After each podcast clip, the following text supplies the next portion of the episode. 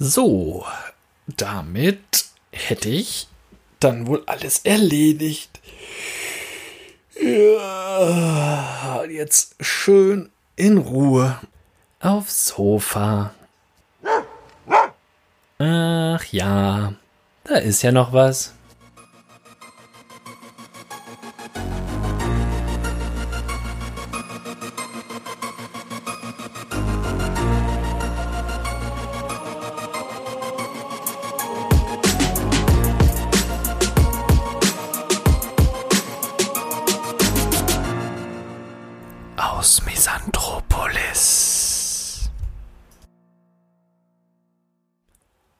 Mein Leben geht vor die Hunde.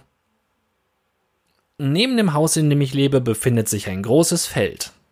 Es ist aktuell größtenteils mit Gelbsenf bepflanzt, doch zur Straße hin gibt es eine Fläche von oh, mehr als einem halben Fußballplatz, die überwiegend aus Gras besteht. Also jetzt im Sinne von Rasen. Der perfekte Ort für einen Hund, um leinenlos Wurfspielzeugen und Bällen hinterher zu jagen. Wie passend, dass ich sogar einen Hund habe. Und so nutzen wir beide dieses Feld auch bestmöglich als bequem gelegene Auspower Area. Die dort eher selten vorbeifahrenden Autos interessieren uns dabei genauso wenig wie Fußgänger und Fahrradfahrer. Ganz im Gegensatz dazu fällt es sich aber bei anderen Vierbeinern. So rufe ich meinen Hund umgehend zu mir, wenn ich sehe, dass einer seiner Artgenossen des Wegs daherkommt denn dieser wird meist begleitet von einem Artgenossen meinerseits, dem Hundebesitzer. Von diesen gibt es direkt mehrere Kategorien. Beispielhaft seien da genannt die, deren Kinderwunsch nur mit der Fellversion eines Zöglings kompensiert wird, deren Kosmos nur aus den kleinen Fellnasen besteht. Ja, genau. Von jenen Leuten, die Begriffe wie Fellnasen so verwenden, als wäre das nicht absolut bescheuert, reden wir hier. Fellnasen. Dabei ist die Nase nun eine der absolut wenigen Stellen, an denen so ein Tier eben genau kein Fell hat. Für Fellnasen wird auch extra Essen gekocht. Das gute Biofleisch vom Biohof. Und das wird natürlich auch nur klein geschnitten serviert. Auch eine Gruppe für sich sind die Hundesportler. Das sind die, die in Outdoor-Funktionskleidung gepackt in ihren zur Hälfte aus Hundekäfig bestehenden VW Caddy steigen und damit zweimal unter der Woche und natürlich auch an den Wochenenden zu Hundesportplätzen zu fahren. Die, die einen ganz verächtlich anschauen, weil man mit seinen Hunden nicht im Militärbefehl kommuniziert oder die Leine einfach so in der Hand hält, statt sie sich, wie es sich gehört, über die Schulter zu hängen. Von links oben nach rechts unten. Oder was weiß ich. Etwas im Gegensatz dazu steht Team Leinlos, welches sich gar nicht erst die Mühe macht, seinen Hund zu führen und diesen einfach laufen lässt. Die Leine, die uns verbindet, kann man nicht mit Augen sehen. Ja, nee, ist klar. Den äh, Strick, den ich gerade vor meinem geistigen Auge um meinen Hals lege, ebenfalls nicht sollen noch die anderen zusehen, dass es nicht zu einer Zerfleischung oder ungewollten Begattungen kommt. Dann gibt's dann noch welche, die in einem Anflug von Oh, Hundewelpen sind so süß.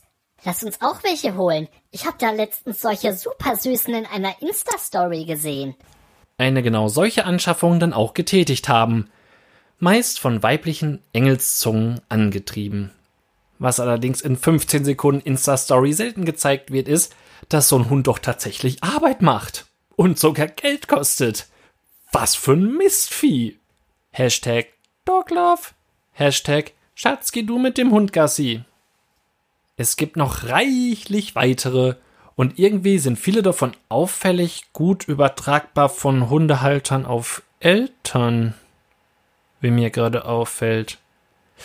Mir persönlich reicht jedenfalls die Einteilung in die beiden Hauptgruppen. Die da wären. Die sympathischen. Das ist schnell erklärt. Die sympathischen, das sind diejenigen, die mit ihrem Hund einfach an einem vorbeigehen. Um in diese Oberkategorie zu gehören, ist es dabei wichtig, dass, wenn es sich nicht vermeiden lässt, maximal ein Wortwechsel von nicht mehr als zwei Worten stattfindet. Guten Morgen wäre dabei eine Variante oder aber auch Guten Tag bietet sich da ebenfalls an und ist somit auch genehmigt. Hallo ist sogar noch die beste Variante.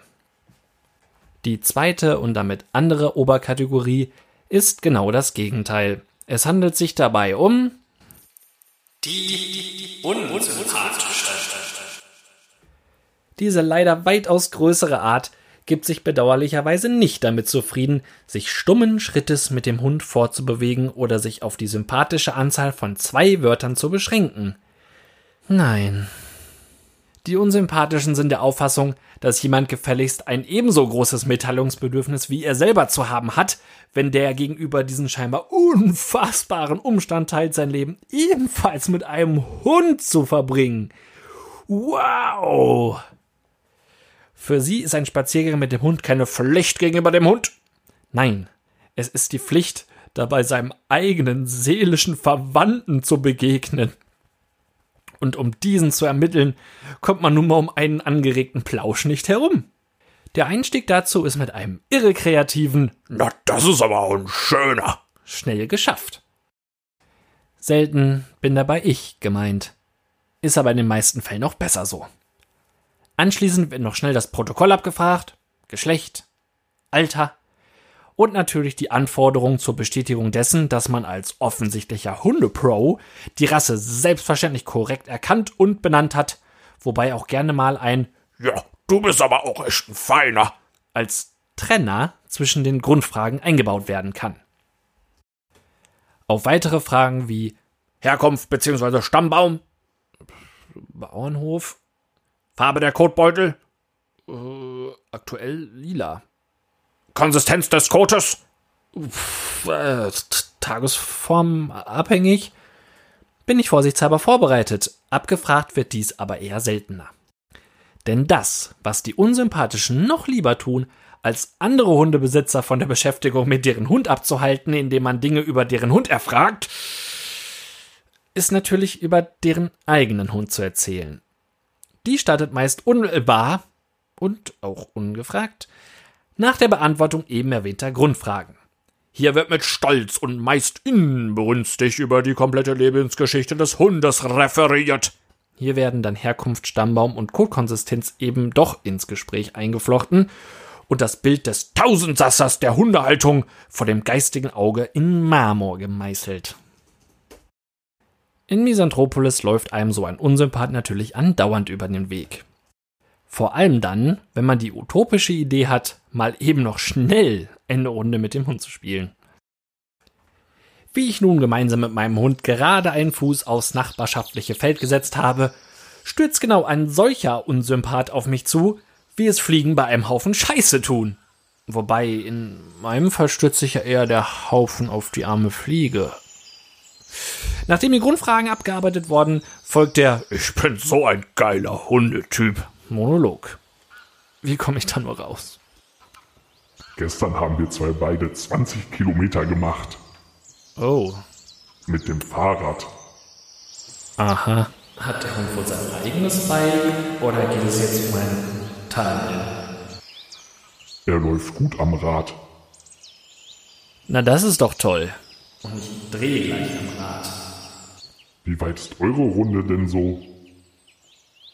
Wir gehen meist einmal hier um den Block oder spielen hier auf dem Feld.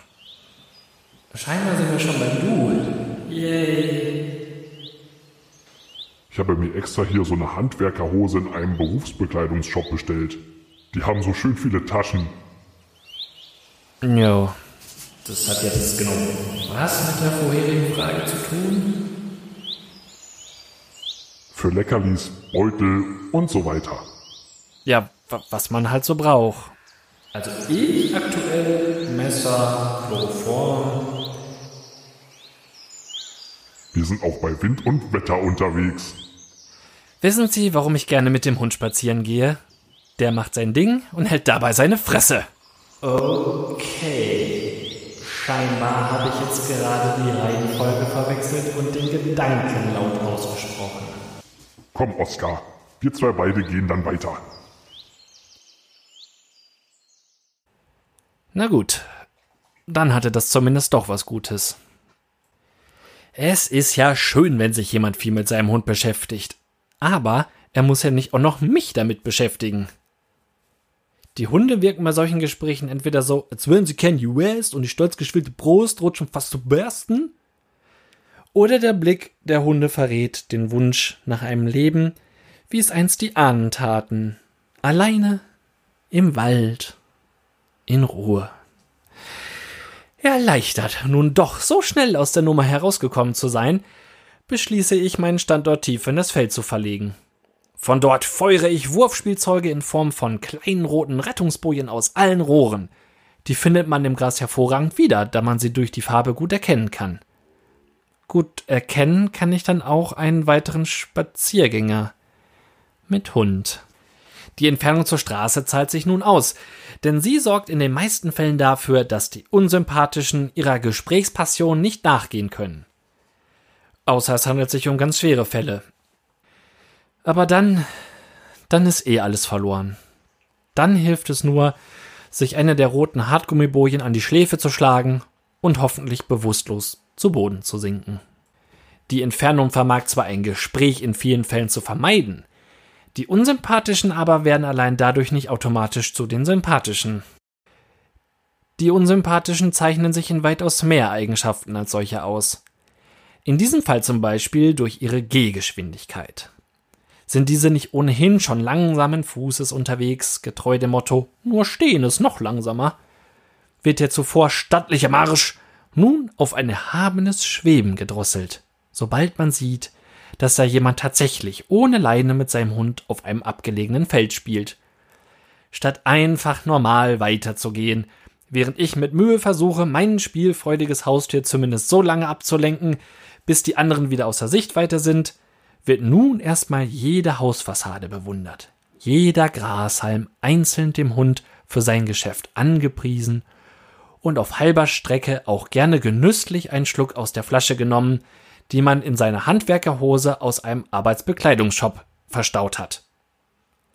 Für die zweite Hälfte des Weges zwingt man dann entweder einem Anwohner ein Gespräch auf, der das Pech hatte, kurz vor die Tür getreten zu sein, oder aber, sofern kein Anwohner vorhanden ist, ein Auto angehalten, um sich mit den Insassen minutenlang zu unterhalten. Aus der Distanz lässt sich nicht vernehmen, ob sich die Parteien jeweils schon bekannt sind. Es wäre aber auch immer ein doller Zufall, wenn sich jedes Mal genau dann endlich mal wieder jemand begegnet, um sich über die Ereignisse der letzten Jahre auszutauschen, wenn ich meinen Hund mal eben kurz auf dem Feld auspowern will. Kurz überlege ich noch, ob die Wucht einer aus solcher Entfernung geschmetterten Hartgummiboje auch wirklich ausreichend tödlich ist, entscheide mich dann aber aufgrund des zu hohen Unsicherheitsfaktors dagegen und beschließe, dann eben doch einfach spazieren zu gehen. Natürlich in entgegengesetzter Richtung zum Unsympathen. So gehe ich nun in Gummistiefeln, feldverdreckter Hose und mit drei roten Gummibojen behangen durch die Straßen der Nachbarschaft. Was das äußerliche Erscheinungsbild angeht, so haben viele Gassigänger wohl schon länger einfach aufgegeben. Auch daran kann man übrigens die sympathischen von den unsympathischen unterscheiden. Ist für die unsympathischen der Spaziergang ein Event, für welchen man sich angemessen kleidet, ist es bei den sympathischen eher so, dass man seinen, sagen wir, zweckdienlichen Look eher nicht besonders nah an andere Menschen herantragen möchte. Und genau das ist das Gute daran. Immer mit dem Blick für Passanten mit Vierbeinern, denen es auszuweichen gilt, kommen wir nun also recht gut voran und werden die Runde wohl auch bald abschließen können. Natürlich fängt es aber noch an zu regnen. So kann ich zwar immerhin völlig legitim mein Gesicht unter einer Kapuze verbergen, darf aber nun doch zu Hause noch einen nassen Hund trockenrubbeln. Er findet so, yay! Und ich eher so, na, Hätte ich es wohl ohne die beiden Unsympathischen geschafft, noch vor dem Regen mit dem Hund ausreichend lange gespielt zu haben? Ja, verdammt nochmal. Natürlich hätte ich es noch geschafft. Es soll an dieser Stelle aber bitte nicht der Eindruck entstehen, dass nur Hundebesitzer unwillkommene Begegnungen provozieren können. Dies geht selbstverständlich auch ohne Haustier und gilt besonders für das Gegenteil vom Hundefreund, dem Hundehasser. Diese wohnen zumeist in Häusern, in deren Vorgärten kleine, mittlere oder auch große Schilder stehen, auf denen in verschiedenen Varianten die immer gleiche Botschaft verkündet wird. Hier bitte den Hund nicht kacken lassen! Ist man sich über die Kernaussage allgemein einig, besteht in der Formulierung in der Regel Uneinigkeit. So beschränken sich einige auf ein Piktogramm eines hockenden Hundes, welcher durchgestrichen ist, andere wiederum nutzen eher Textbotschaften. Diese reicht von verschiedenen Formulierungen bis hin zu verschiedenen Sprachen. Um ganz sicher zu gehen, wählen hier einige ganz gewieft Englisch. Schließlich will man hier ja nicht nur den deutschen Schäferhund ansprechen, sondern auch den aus China stammenden Mops oder den aus rumänischen Tierheimen geretteten Pflegefall. Mein Hund hingegen ist entweder Analphabet oder aber Anarchist, denn er setzt seinen Haufen mitten auf eines der kleineren Schilder. Nun bin ich nicht nur stolz, nass, schmutzig und mit Hundespielzeug behangen, ich trage nun auch noch einen nicht gerade nach Rosen duftenden Plastikbeutel mit mir umher. Kurz vor dem heimischen Hof kreuzt mein Weg dann einer der Hundehasser, der nicht beschlossen hat, am Fenster zu kauern und zu beobachten, ob seine Schilder funktionieren, sondern der offenbar im Außendienst für seine Sache unterwegs ist. Können Sie mit Ihrem Hund nicht da vorne lang gehen? Ich habe Angst vor Hunden. Aber guter Mann, das kann ich ja nicht wissen. Genauso wenig konnten Sie ja nun wissen, dass ich eine Allergie gegen Arschlöcher habe. Ansonsten hätten Sie wahrscheinlich auch Rücksicht auf mich genommen und wären hinter Ihrem hier nicht Krankenschild stehen geblieben. Nun müssen wir beide damit leben. Tschö. Auf dem Weg zur Haustür entsorge ich noch schnell den Hundebeutel. Dabei fällt mir noch ein weiterer Punkt ein, warum ich Hunde lieber mag als Menschen. Für das, was aus denen herauskommt, reicht ein kleiner Plastikbeutel, um es einzusammeln und wegzuwerfen. Bei dem, was bei manchen Menschen für eine Scheiße herauskommt, hilft, wenn überhaupt, nur ein großer Plastikbeutel. Und das auch nur dann, wenn man diesen am Hals so richtig schön straff zuschnürt.